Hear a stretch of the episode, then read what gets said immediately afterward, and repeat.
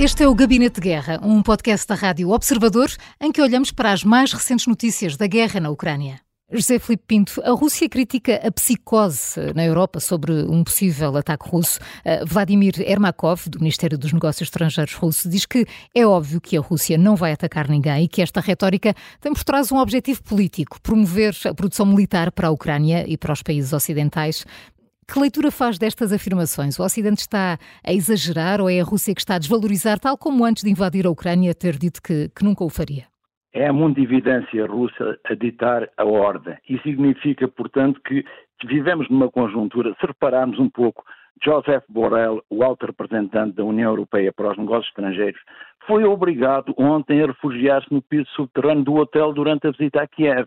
E o que é que isto significa? Significa que a Rússia resolveu atacar Kiev e outras cidades ucranianas precisamente quando Borrell estava em Kiev, precisamente como retaliação para o facto de a União Europeia ter conseguido finalmente uh, contornar o veto uh, húngaro e uh, desbloquear a verba destinada não ao apoio militar, mas ao funcionamento da Ucrânia e por, da, da, dos seus serviços. E por isso mesmo o que acontece aqui é que a Rússia tem, de, tal qual como todos os regimes autoritários, tem sempre a, a perspectiva de se vitimizar de se apresentar como estando do lado certo da história, enquanto todos os outros não compreendem a legitimidade da sua luta. Verdadeiramente, nós percebemos que Putin tem, tem tido sempre um discurso em que a retórica se sobrepõe à realidade e por isso mesmo o que nós podemos dizer destas palavras é que elas se inserem naquela que é a doutrina dos quatro Ds da Rússia de conseguir sempre fazer a sua leitura da realidade por umas lentes muito distorcidas. Uh, Zelensky diz que a estratégia ucraniana este ano é infligir o máximo de perdas sistémicas à Rússia, nomeadamente a partir de bens russos. Diz que é justo fazer com que o Estado terrorista pague pelo que fez uh, e pelo que faz. Uh, Tiago André Lopes, não restam dúvidas que sim, mas quando vemos todas as dificuldades em redor, os Estados Unidos que não conseguem aprovar o, o pacote de ajuda crucial para Kiev, os bancos russos que fogem às sanções ao trocarem dinheiro por ouro, as limitações da Europa em fornecer armamento suficiente, como é que Zelensky vai vai transformar todas estas contrariedades em formas de infligir os tais danos que, que mencionou, que mencionou à, à Federação Russa? Essa é a questão maior, até porque Zelensky tem primeiro que tudo que resolver esta questão deste eh, eh, braço de ferro com Zaluzny, com, com o chefe das Forças Armadas, Sim. que ainda não está resolvido, e, portanto, e essa é uma questão que neste momento mina a opinião pública ucraniana, porque não percebem muito bem se vai ou não vai haver uma alteração das lideranças políticas e militares. Já houve uma baixa deste, deste discurso de, de Zelensky, que foi a ministra dos Assuntos dos Veteranos. Ela apresentou a sua demissão há dois dias atrás, portanto, foi a primeira a aceitar sair do governo e a permitir a tal renovação das lideranças de que falava Zelensky. E depois tem um outro problema, que é os ataques, se forem excessivos em solo russo, vão retirar legitimidade às causas ucranianas em sede de tribunal. E nós não podemos esquecer que o Tribunal Internacional de Justiça já minou em parte aquilo que a Ucrânia queria fazer, uma parte da sua causa foi uh, vetada pelo juízo do Tribunal, uh, do, do, Tribunal Internacional de Justiça numa ordem de 11 para 4 e, portanto, já houve aqui uma, um primeiro revés ao nível de, de, do sistema judicial internacional, essa, essa é uma fragilidade, e depois tem isso que dizia, que é, enquanto não houver o apoio norte-americano desbloqueado, e ainda, e ainda esta manhã o chanceler alemão dizia uma coisa, que a Europa tem que se preparar para qualquer que seja o presidente dos Estados Unidos, eventualmente o apoio à Ucrânia desaparecer. E isso uhum. prende-se com o facto de a dívida pública norte-americana ter crescido para níveis que são próximos do insustentável, mas mais do que isso, há cada vez mais sinais.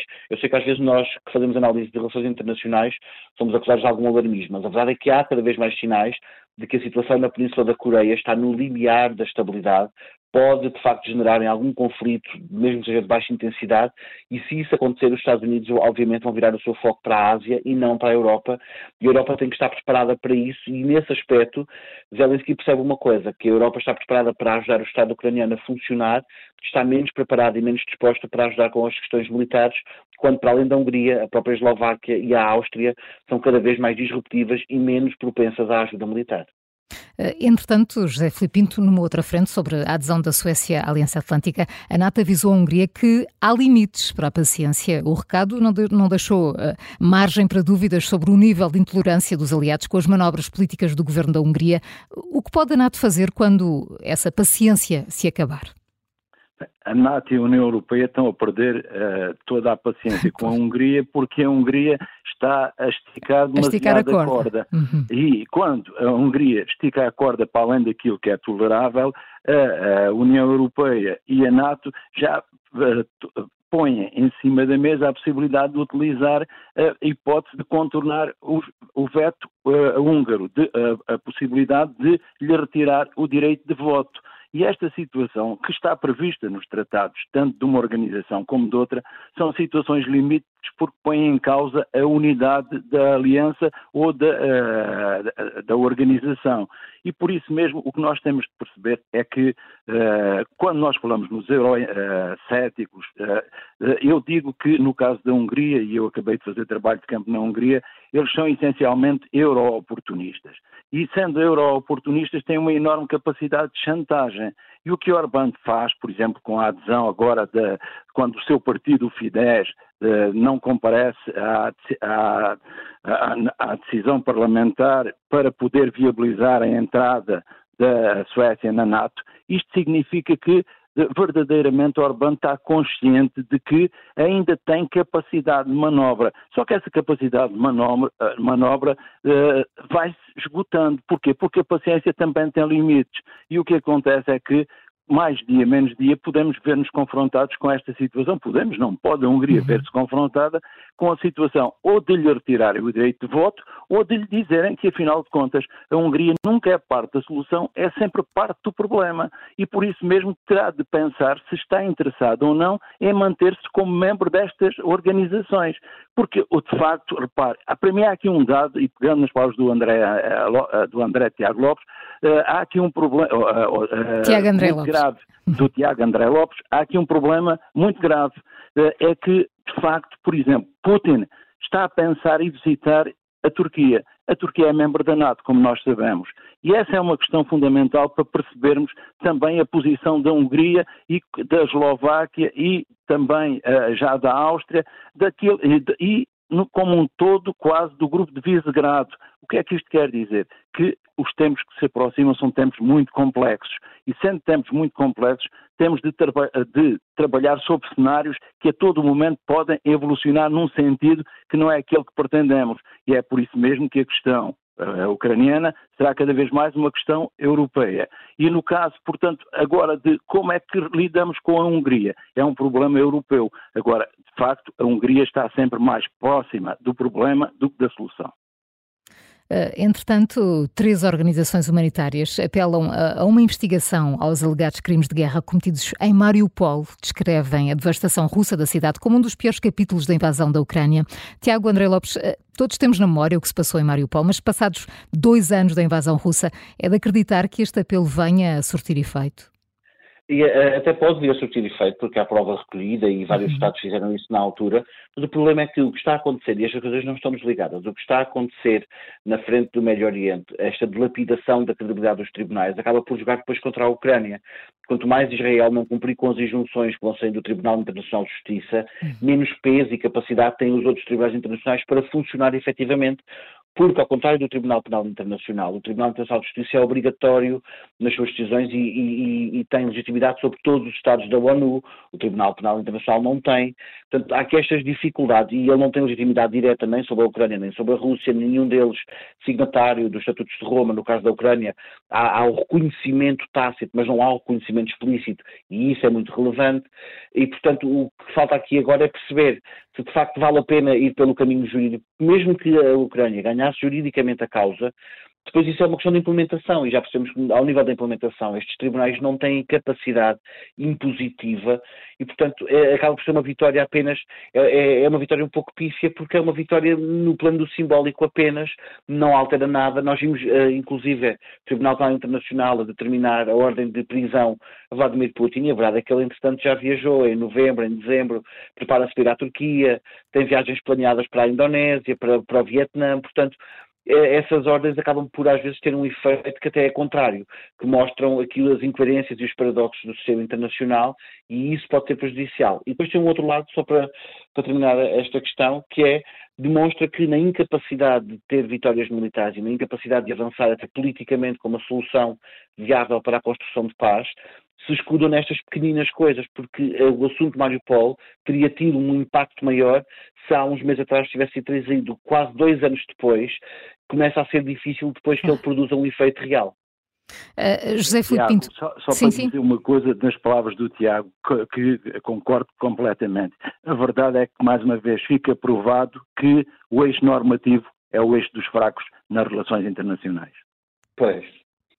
José Filipe Pinto, eh, um estudo indica que, em relação ao ano passado, há menos ucranianos a acreditar que o país está a evoluir uh, na direção certa. Uh, que impacto podem estudos como este ter dentro do governo Zelensky, que já admitiu estar a preparar uma, uma renovação das FIAs ucranianas, aliás, como mencionava há pouco o Tiago André Lopes? De facto, se, se, analisarmos o percurso de uh, Zelensky, mesmo antes da guerra, hum. percebemos que uh, há uma grande inconstância nas suas decisões e nas suas políticas. Uhum. De facto, o que nós percebemos é que Zelensky chega ao poder sem estar preparado para exercer o poder. E a guerra é que tentada fazer dele um líder militar. E repare uma coisa, quando em 1580 uh, eh, o rei de Filipe II de Espanha veio para rei de Portugal, perguntaram a Dom Jerónimo Osório, o bispo de Silves, se ele concordava com ou não com essa vinda do rei espanhol para rei de Portugal. E ele limitou-se a responder: ao presente não lhe vejo outro remédio. O que significa que sou obrigado, não concordo nem discordo, não há outra solução. E o que acontece aqui é que o, o caso, no caso da Ucrânia, nós estamos perante um país em que, com um elevado nível de corrupção e em que este esforço de guerra criou uma unidade. Mas, de facto, esta unidade é uma unidade pontual. Porquê? Porque uh, há uma posição comum contra o inimigo externo, mas internamente há grandes divisões. E quando nós vemos a posição do chefe do Estado-Maior das Forças Armadas, quando nós percebemos que ele tem uh, intenções políticas, que espera vir a ter uma carreira política, quando percebemos que há uma dificuldade no relacionamento entre o poder político e as Forças Armadas, é evidente quando entendemos que há uh, um nível de corrupção altíssimo, mesmo no Ministério da Defesa, nós percebemos que Zelensky está numa situação, numa encruzilhada. Está numa encruzilhada por culpa própria, por culpa da conjuntura e também por uma enorme oposição interna. E isto depois explica aquilo que desde há muito eu venho defendendo, é que mais tarde ou mais cedo a, a Ucrânia vai ser obrigada a sentar-se à mesa das negociações. E porquê? Porque, de facto, não há apoio que possa ser ad eterno. É uhum. preciso de começarmos a perceber que a Ucrânia tem de aceitar fazer concessões. E esta é a questão que, como o Bispo de Silves, não há outro remédio, não lhe vejo outro remédio. E, portanto, o que acontece aqui é que já há muita gente na Ucrânia a questionar não apenas a permanência na guerra, eh, mas também a questionar se podemos chegar a bom porto, se os ucranianos poderão chegar a bom porto. Portanto, vamos tentar encontrar aqui um ponto de equilíbrio e Zelensky dificilmente vai conseguir regimentar aquilo que se chama a vontade coletiva. Eu penso que há um elemento, eh, só para terminar, uhum. muito importante nesta questão. É que um país que não tem unidade pode ganhar a unidade durante um conflito, mas essa, essa unidade não persiste para sempre. É preciso vozes encantatórias. E num primeiro momento, Zelensky foi essa voz encantatória. Mas atenção, Saluzny foi a garantia da defesa perante uh, os fracos resultados da contraofensiva. É evidente que as vozes dissonantes vão fazer sentir e quando Kiev começa a ser atacada, como foi esta semana, nós percebemos claramente que a opinião pública vai no sentido de que é importante terminar com este conflito. O Gabinete de Guerra é um podcast da Rádio Observador. Vai para o ar de segunda a sexta, depois do noticiário das nove e meia da manhã e tem uma nova edição depois da síntese das quatro e meia da tarde. Está sempre disponível em podcast. Eu sou a Maria João Simões.